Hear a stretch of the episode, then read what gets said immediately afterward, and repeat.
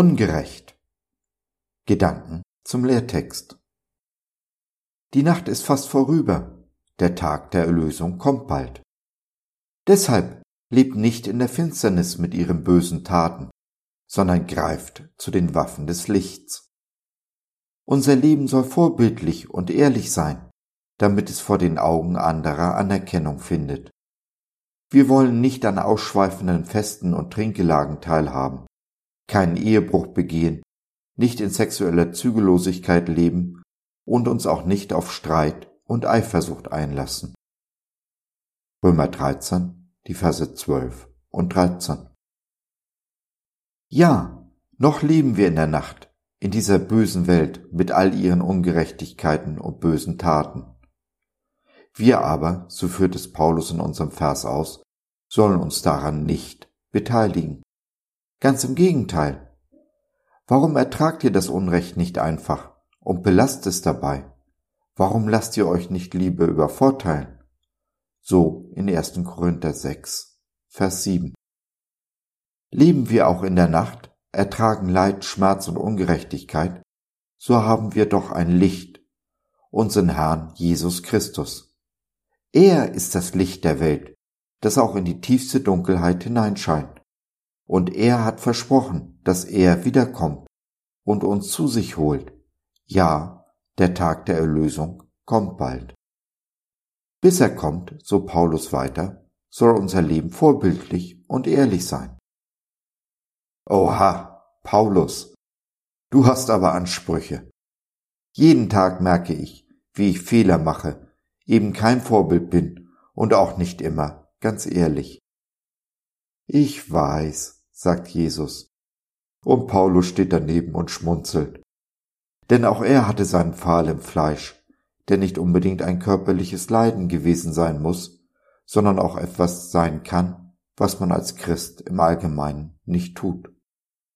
Wie auch immer, wir alle leben mit unserer sündigen Natur, mit unseren Sehnsüchten und Begierden, mit Neid, Missgunst und Eifersucht. Kurz, mit dem alten Menschen, der doch eigentlich in der Taufe ersäuft sein sollte. Ja, aber, so der alte Luther, dat Aas kann schwimmen. Und wie er schwimmen kann, wie ein Weltmeister. Aber Jesus ist der Bademeister.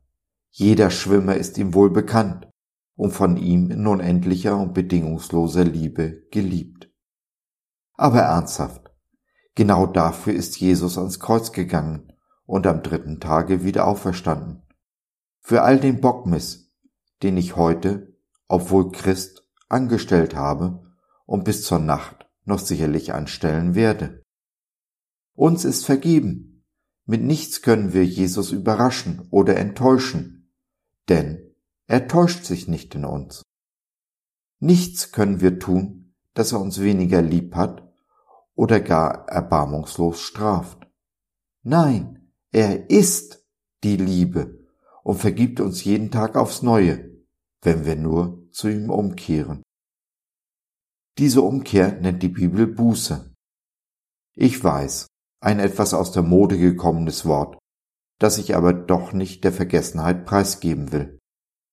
Es bedeutet nichts anderes, als eine 180-Grad-Kehre zu machen, weg von meinen bösen Taten, dem Weg dieser Welt, hin zu Jesus ihm offen und ehrlich meine Sünde zu bekennen und zu besprechen, wie es nun weitergehen kann, ihn zu bitten, mir zu helfen, die Konsequenzen zu tragen.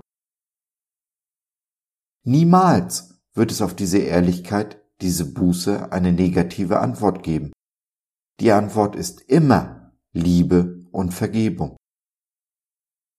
Ja, Gottes Gnade ist ein Skandal, unverschämt fast schon eine Ungerechtigkeit, begnadet sie doch jeden Sünder, der zu ihm umkehrt. Und doch ist der Gerechtigkeit Genüge getan, durch Jesus Christus, Gottes Sohn. Schaffe in mir Gott ein reines Herz und gib mir einen neuen, beständigen Geist. Verwirf mich nicht von deinem Angesicht und nimm deinen Heiligen Geist nicht von mir erfreue mich wieder mit deiner Hilfe und mit einem willigen Geist. rüste mich aus. So ist es, so sei es. Amen.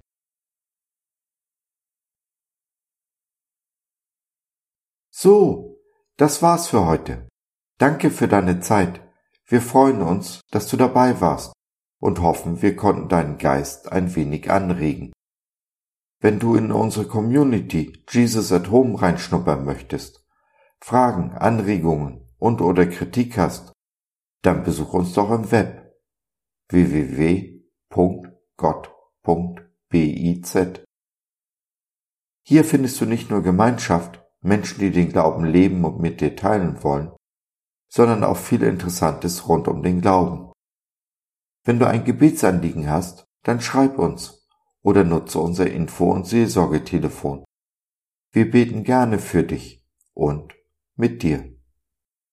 Also, schau rein, lass von dir hören. Wir würden uns sehr freuen. Bis dahin, alles Liebe. Dein Josef.